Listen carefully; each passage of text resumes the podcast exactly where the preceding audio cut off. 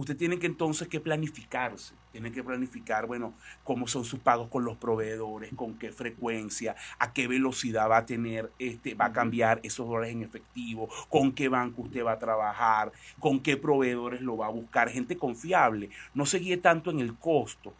Yo le digo algo, la gente confiable es cara. en este, este negocio. En este negocio. Entonces, y a veces lo barato sale caro y más con el tema del dinero. Y lo otro, que también.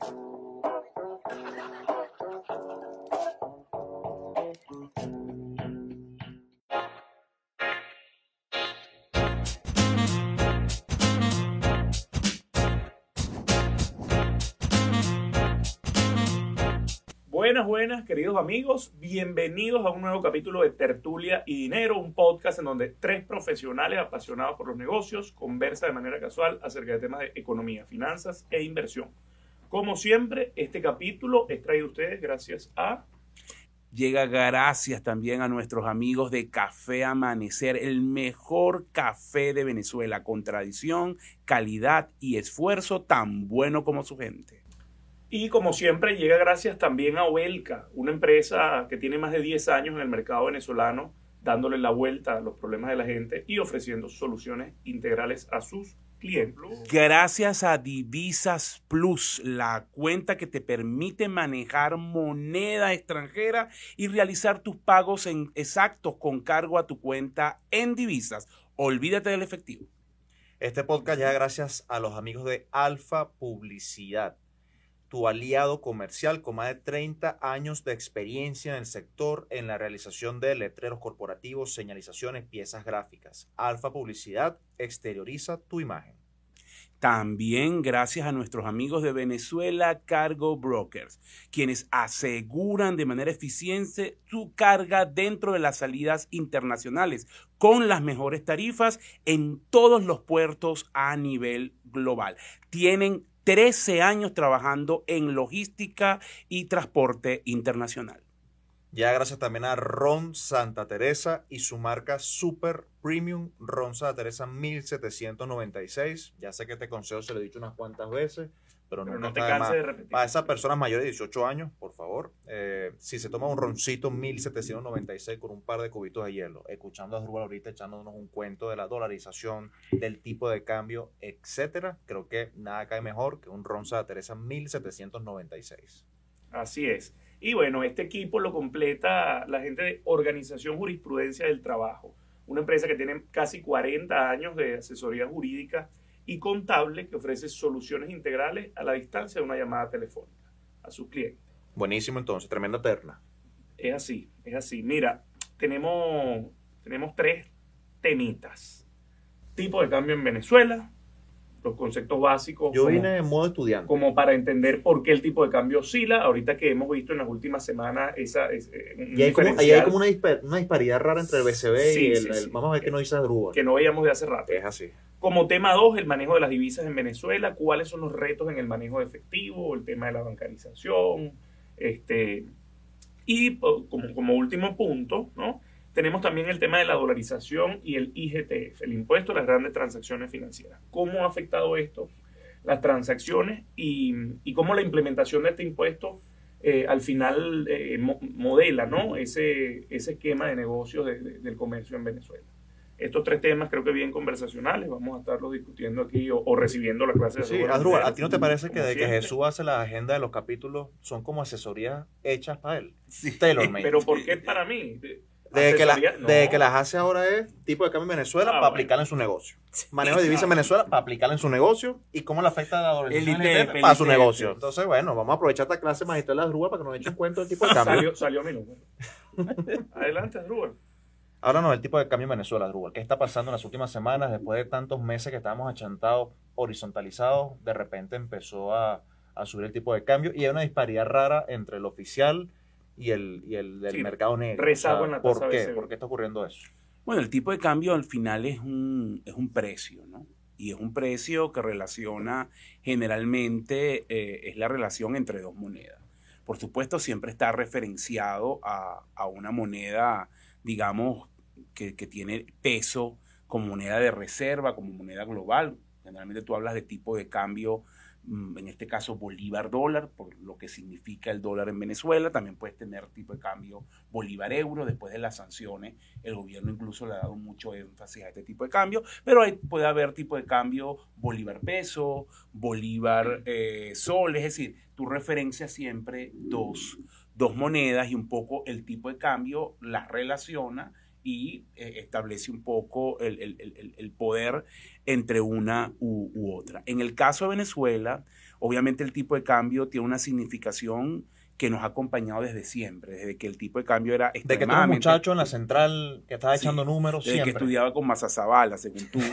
este, y que era casi que mi compañero jugametra, este, el tipo de cambio, eh, bueno, aquí ha tenido una significación importante. Nosotros tuvimos por mucho tiempo un tipo de cambio casi que fijo, el famoso 430, que, bueno, generó una cantidad de distorsión a esa Venezuela saudita, el tabarato dame Esa, eh, eh, ese tipo de cambio o esa ilusión de armonía, como la llamaron los profesores de IESA, Ramón Piñango y otros en, en, un famoso libro que recomiendo leer, eh, se vence o, se rompe en el Viernes Negro, eh, en los 80. Y, ¿Y por qué empiezo por acá? Porque a partir de allí los venezolanos, y sobre todo los venezolanos que tenían capacidad de ahorro, vieron la necesidad o empezaron a, a, ver la necesidad de que todo lo que generaban o todos sus excedentes lo sacaban de Venezuela. ¿no? por la posibilidad de la devaluación. Entonces, es un proceso que comienza en los 80, por supuesto nos ha acompañado a lo largo de todos estos años, por eso es que hablo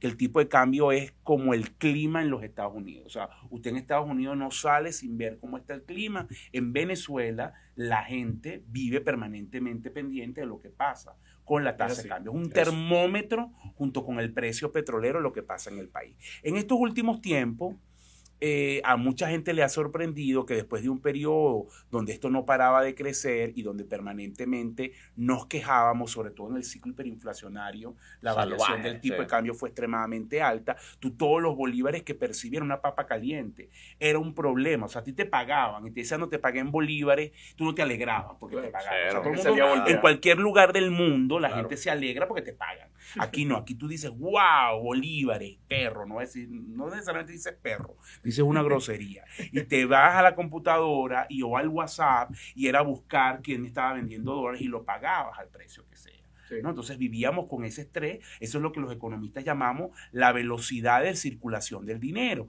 Es decir, el bolívar circulaba muy rápido porque era una papa caliente. Yo te daba los bolívares a ti para salir de ellos, tú estabas en la misma dinámica, se lo dabas a Jesús y así iban pasando de mano. La velocidad de circulación era muy alta, propia de economía, con desconfianza en la moneda y, por supuesto, en hiperinflación el gobierno empezó a realizar una estrategia, digamos, de contención de la tasa de cambio. Esa estrategia tiene tres partes importantes. La primera de ellas fue una política de restricción monetaria muy fuerte a través de la restricción del crédito. Aquí lo hemos hablado en muchos programas, a través del encaje legal. El gobierno tiene en su cabeza, a mí me parece que es un concepto raro, pero eso va para otro programa, que el crédito es un vehículo de presión cambiaria y por eso lo restringe con todas las consecuencias que eso tiene. Entonces, por un lado puso ese torniquete, por otro lado, el gobierno se volvió más conservador fiscalmente hablando, porque permitió o redujo sus gastos. Para que tengan una idea, el déficit fiscal del gobierno, esto es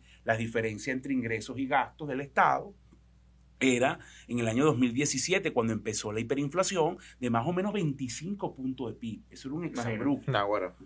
el gobierno le faltaba el equivalente a 25 puntos de PIB para cubrir su gasto. Eso es lo que te está diciendo el indicador. Hoy ese, ese indicador está en unos 6, 7 puntos de PIB. O se ha reducido significativamente porque el gobierno ha, sido, ha reducido también su gasto. No porque ha aumentado los ingresos, sino porque ha, sido fiscalmente responsable. Ha sido, bueno, un poco más que antes, hay que decirlo. Entonces, ese es el segundo eslabón. Por supuesto, si hay menos gasto, hay menos bolívares en el sistema. Y señores, usted para comprar dólares necesita bolívar. No, tampoco es una fórmula muy complicada. O sea, usted puede tener las ganas de comprar dólares, pero si no tiene los bolívares en la cuenta, no los puede comprar. Y en tercer lugar, la dolarización. La dolarización, ¿qué pasó? Que tú en vez de estar viendo en tus manos bolívares, lo que ves es dólares. ¿Por qué tú no compras dólares? Porque es que te pagan en dólares. Piense usted en un comercio.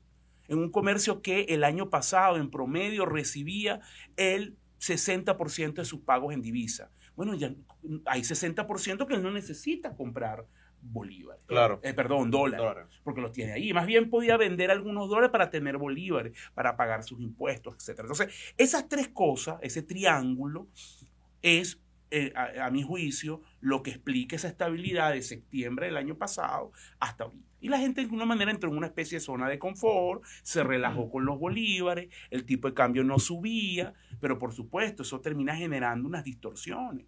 Si el tipo de cambio no sube, pero la inflación sí sube, que es lo que ha pasado en Venezuela, tú terminas generando un proceso donde la producción interna se encarece, porque, Claro, claro, porque la inflación encarece tu costo, entienden la relación, pero la producción internacional que se mueve con el tipo de cambio porque viene de afuera, no se encarece porque el tipo de cambio está estable. Entonces sí, tú sí. tienes un proceso donde el producto importado sea barata y el producto local se encarece. Como a los economistas nos gusta ponerle nombre a todo, eso lo llamamos apreciación de la moneda.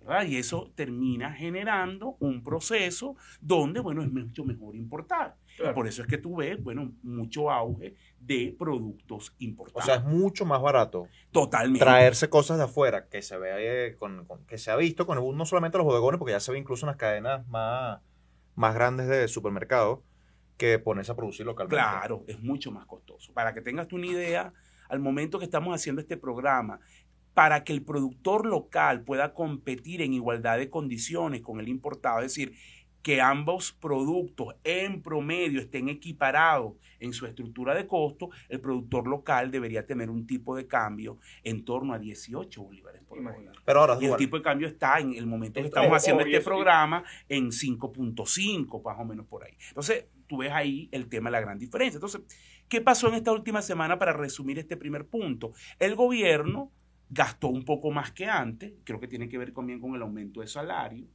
eh, y adicionalmente empezó a subastar las divisas que subasta el gobierno permanentemente en el mercado cambiario, que también ese es otro factor, que el gobierno vende dólares en el sistema, este, un poco más cara. Con lo cual yo creo que este deslizamiento de la tasa de cambio es un deslizamiento que el gobierno se siente cómodo con él, lo está propiciando, porque está vendiendo un tipo de cambio más caro, está mandando una señal de política, Claro. estoy vendiendo un poco más caro, estoy inyectando bolívares, y yo me imagino que el gobierno lo que está viendo es el tipo de cambio está demasiado separado de su punto de equilibrio, lo voy a desleja- dejar deslizar un poco. No Pero, creo que sea claro. mucho, pero creo que lo está dejando deslizar. Yo pensaría que en este rango 556 pudiéramos estar viendo en las próximas días, obviamente estamos hablando del momento que grabamos este programa, eh, el tipo de cambio eh, eh, oficial BCB más o menos estabilizándose. equiparándose por ahí. Yo creo que el gobierno todavía tiene capacidad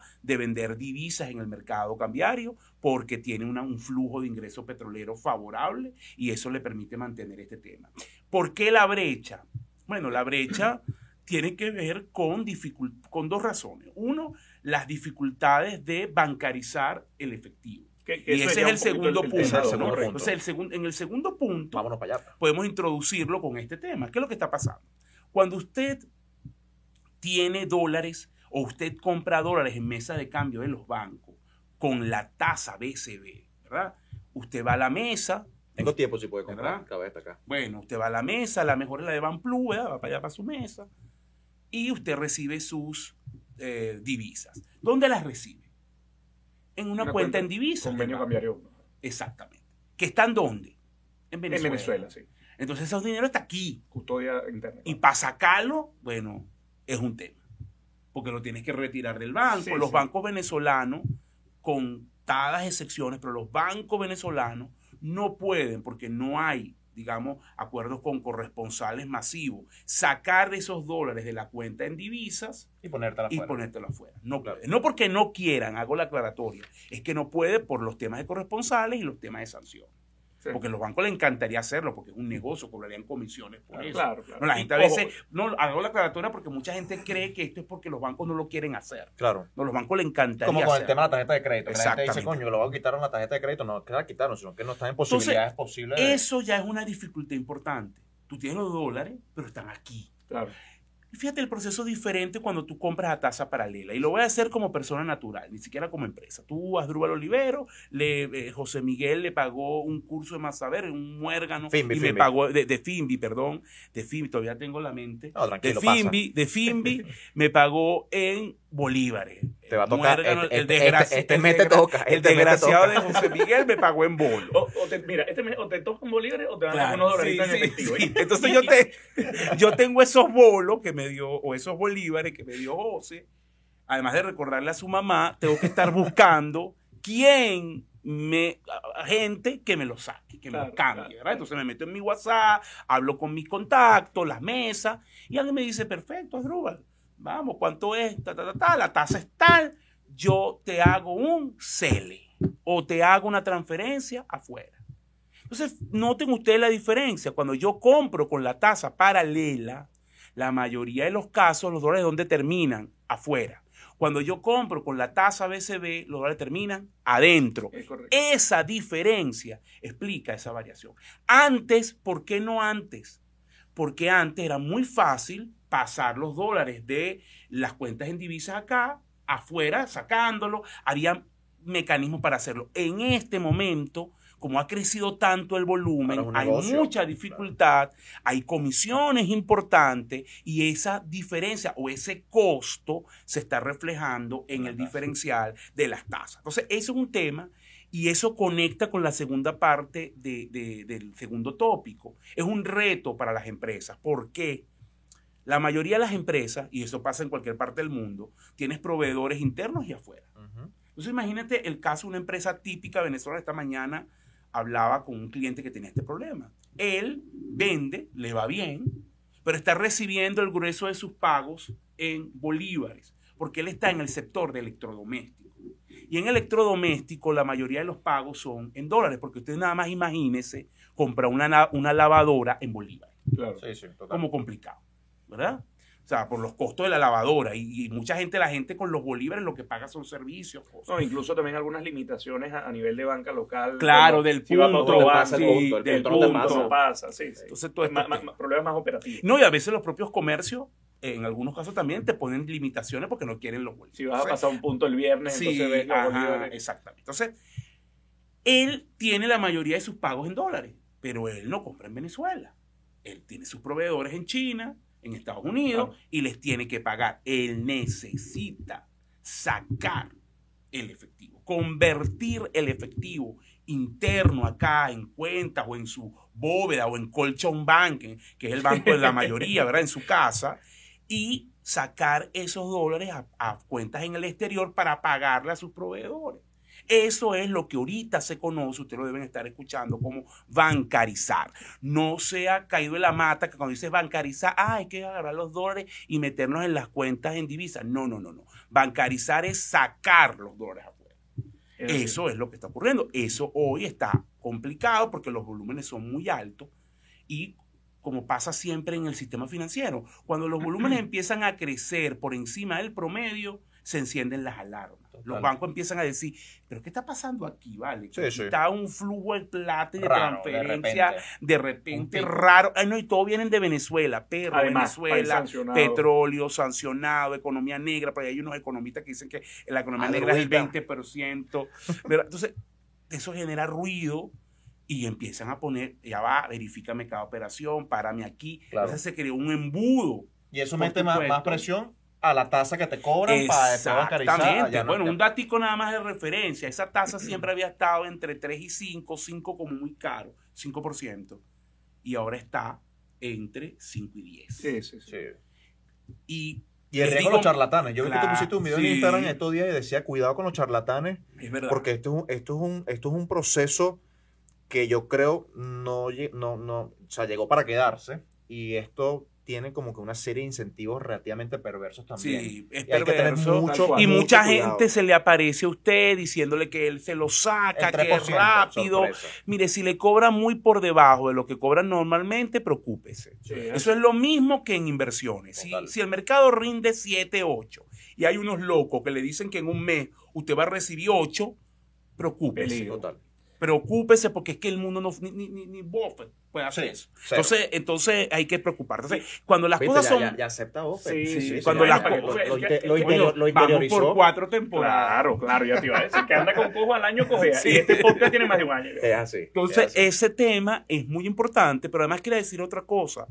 Usted tiene que entonces que planificarse, tiene que planificar, bueno, cómo son sus pagos con los proveedores, con qué frecuencia, a qué velocidad va a tener, este, va a cambiar esos dólares en efectivo, con qué banco usted va a trabajar, con qué proveedores lo va a buscar, gente confiable. No se guíe tanto en el costo. Yo le digo algo, la gente confiable es cara Total, en este total. negocio, tal cual. en este negocio. Entonces, y a veces lo barato sale caro y más con el tema del dinero. Y lo otro que también tiene que pensar es cómo me pesa a mí esta bancarización, este costo de la bancarización en mi estructura Tal cual. y cómo me afecta el margen, porque tiene un efecto en el margen. Sí, sí, Entonces sí, es sí. un tema para, para revisar. ¿no? Buenísimo. No, aquí yo, yo solo le agregaría el tema de que, de- y esto solo para recordar, Asdrúbal también lo comentó, pero que estamos en un escenario de la banca global en donde lo- los retos a nivel de, de cumplimiento son cada vez más duros. O sea, el- los oficiales de cumplimiento de los bancos no son los oficiales de cumplimiento de hace 20 años.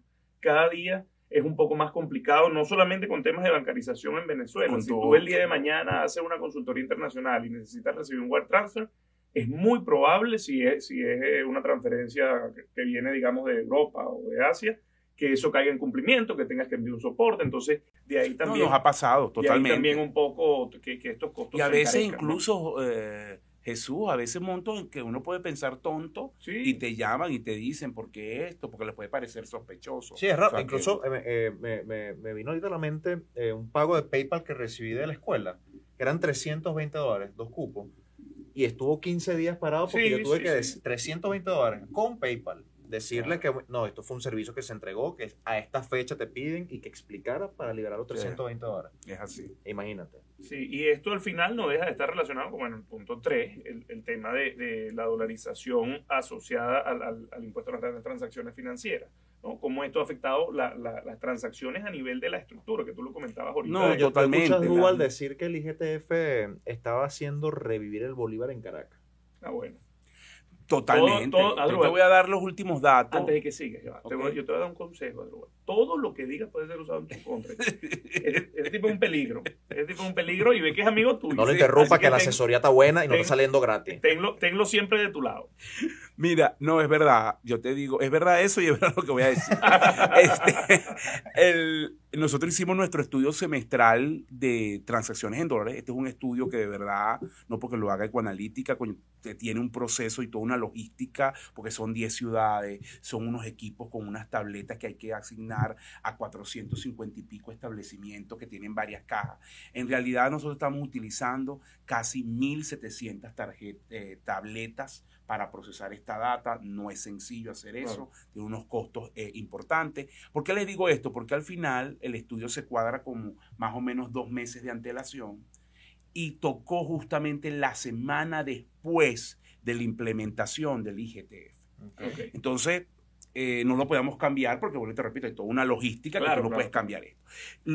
Cuando me salimos a medir, bueno, los resultados fueron sorprendentes. La dolarización a nivel general cayó. La dolarización en el estudio anterior estaba en torno al 63%, en este estudio salió el 58%. Por primera vez en los últimos dos años, la dolarización estaba por debajo del, del 60%. Retrocedió. Pero además, en el caso de ciudades, por primera vez Caracas cayó por debajo del 50%. El porcentaje de transacciones pagadas con divisa fue 48% en Caracas. Caracas siempre había estado en torno al 60%. Estamos hablando que perdió 12 puntos porcentuales Caracas. ¿no? ¿Razones? De hecho, eh, al momento de estar realizando este, este podcast, y probablemente lo comentaremos en un, en un tema posterior, eh, estamos haciendo un flash solo en Caracas porque nos, nos parece importante medir acá cómo está el tema de los precios en, Caracas. Pero lo, de, los, de, las, de los pagos el, eh, con tipo de monedas, que es el estudio de transacciones que hacemos. El punto aquí es que efectivamente el IGTF pareciera estar provocando que a nivel de pagos haya aumentado el uso del bolívar. Eso es así y creo que el gobierno se siente cómodo con eso, porque al final el objetivo del IGTF, a mi juicio, aquí hay otras opiniones, pero y es respetable, eh, no era fiscal. El objetivo del IGTF no era recaudar más. Por supuesto que sí que están recaudando y eso es bueno para ellos. Claro. Pero el objetivo central de eso era ponerle un costo al uso del dólar. Y lo Claro. están logrando. O sea, la gente pareciera entonces que está buscando mecanismos donde primero cambia los dólares, a lo mejor por otra vía, y usa el- el- los bolívares para pagar. Y sí lo estamos viendo. Nosotros hemos hecho, de hecho, eso fue la motivación del estudio. Hicimos una encuesta flash con algunos de nuestros clientes en Caracas, cadenas importantes, y todas mencionaron sí el uso del bolívar aumentado. Vamos a ver cómo está el estudio. ¿Cuándo Prometo, lo repiten? prometo. El estudio ahorita lo estamos haciendo, un, un flash El de solo en Caracas, pero digo, en general. Toca en octubre. Porque capaz en el interior no se note tanto esa, Habrá esa que afectación, ver, ¿cierto? claro. Pero sí hubo caída en las ciudades, José. O sea, eh, ciudades como Maracaibo, que siempre habían estado por encima de 90%, eh, cayó a niveles de 80%. O sea, todas las ciudades reportaron caídas en el porcentaje de dolarización. Interesante. Todas la reportaron. Y el, y el otro punto de este estudio fue que cuando tú lo ves por moneda, los pagos en dólares fueron 44%, los pagos en bolívares fueron 42%. O sea, está muy cercano. El resto se divide en pesos, euros y otras Otras O sea, el Bolívar está volviendo del más allá.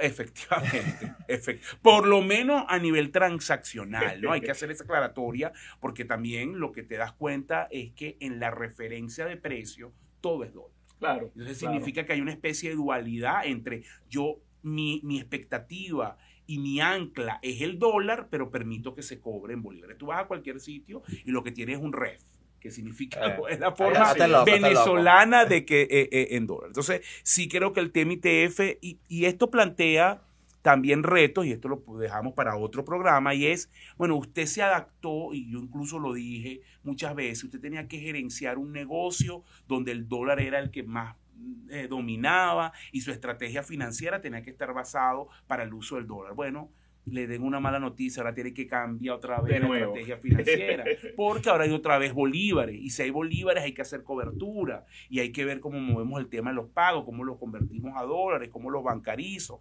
Entonces los retos Ser se gerente, vuelven, ser gerente en Venezuela es... los retos se vuelven a resetear. Para lo atrás, único constante es el cambio. al final Así es. día. Sí, Mira, Así, tremendo. en A mí Venezuela, este capítulo me encantó. Mucho más rápido. Aprendí bastante y ahorita salgo a aplicar un par de cosas que aprendí hoy. Y a este Para, pre- mi, a- de- a este- para mi desgracia. Aprende a- rápido. A, este precio, bueno, a este precio no, entre Jesús y yo seguramente vamos a dejar acá en el capítulo en la descripción, capaz un cele, Jesús Leones ahí para que nos manden y nos colaboren para ver qué más le sacamos a Drew a los siguientes capítulos de la temporada. Eh, Eso sí, eso sí, lo que, lo que, nos, lo que nos ven por, por YouTube y las distintas plataformas, que esto quede aquí, entre nosotros, que no salga de aquí. No, vale, tremendo capítulo, me gustó bastante. Este, ¿qué, Qué píldora. qué Mira, a- a- eh, a- estoy leyendo este libro actualmente y me pareció muy, muy, muy acertado traerlo. Eh, no lo he terminado de leer, pero bueno, Asdrúbal y yo somos fan de Disney. No Es sé si arrancaste a ver Obi-Wan, la serie. No, ¿arrancaste tú sabes que a mí no me gusta ver la serie en esperando una semana. Yo ¿Tú espero que se- que- claro, se todo todas, y ya me veo mi sábado cosa. y domingo, hermano. Así es. Así Bueno, es. Este es Robert eh, Bob Iger, que fue CEO de, de Mira, Disney. Perdona que te interrumpa. Imagínense lo atrasado que estoy, que ahorita estoy viendo es Cobra Kai. Eh, el paseo de una vida, The Ride of a, Life- of a Lifetime, eh, lo empecé a leer ya unos 3, 4 capítulos y de verdad lo quise traer porque me parece que está espectacular. Lo estoy leyendo en las noches hace unos 4 o 5 días y me está gustando muchísimo. Es su experiencia desde que ¿Sabes si, arranca. está, sabes si está publicado en español? Creo que no. Ok. Creo que no, pero bueno, la verdad, creo que es un libro que vale la pena leer y es un lenguaje muy, muy, muy, muy Simple. sereno y simple y no es técnico. Creo que con un nivel de inglés relativamente modesto se puede leer y disfrutar bastante. Narra la historia de Bob Iger saliendo desde, desde ABC cuando eh, Disney compra Cap Series de Tom Murphy. eh, y la verdad es que me ha gustado bastante y deja muy buenas lecciones de liderazgo y de gerencia. Entonces creo que es un buen libro para leer. Échenle un ojo y disfruten esta lectura si, si se animan. Buenísimo, como siempre Farías trayendo buen material aquí. Así es. aquí Es así. compartiendo. Buen capítulo hoy, vale, buen capítulo. Entonces estamos listos. Tremendo. ¿Cómo, cómo están de hambre? ¿Cómo están de hambre? Bastante. Vamos a ver qué Siempre. comemos. Tú sabes que aquí... Pero vamos, Bueno, vamos a pagar en fuimos. No se olviden eh, seguirnos en nuestro canal, suscribirse, eh, arroba tertulia y dinero en Instagram y en Twitter, por acá arroba Jesús Leonet en Instagram y en Twitter. Comenten qué le pareció este capítulo. Eh, personalmente me gustó mucho. Gracias, Gracias, por esta gran clase que arrancó desde el tipo de cambio hasta eh, eh, consejos bastante prácticos desde el punto de vista de gerencia y gestión de empresa. Eh, comenten, por favor, se lo agradecemos, compartanlo, que llegue a más personas. Creo que es un capítulo que vale la pena compartir. Y nada, me despido por acá, arroba JM Farías U en Instagram y en Twitter. Asdrúbal Oliveros, arroba AR Oliveros en Instagram y Twitter. Estamos listos. Chau, chau. Señores, esto fue Tertulia y Dinero, un podcast en donde tres profesionales apasionados por los negocios conversan de manera casual acerca de temas de finanzas, inversiones y economía. Chau, chau.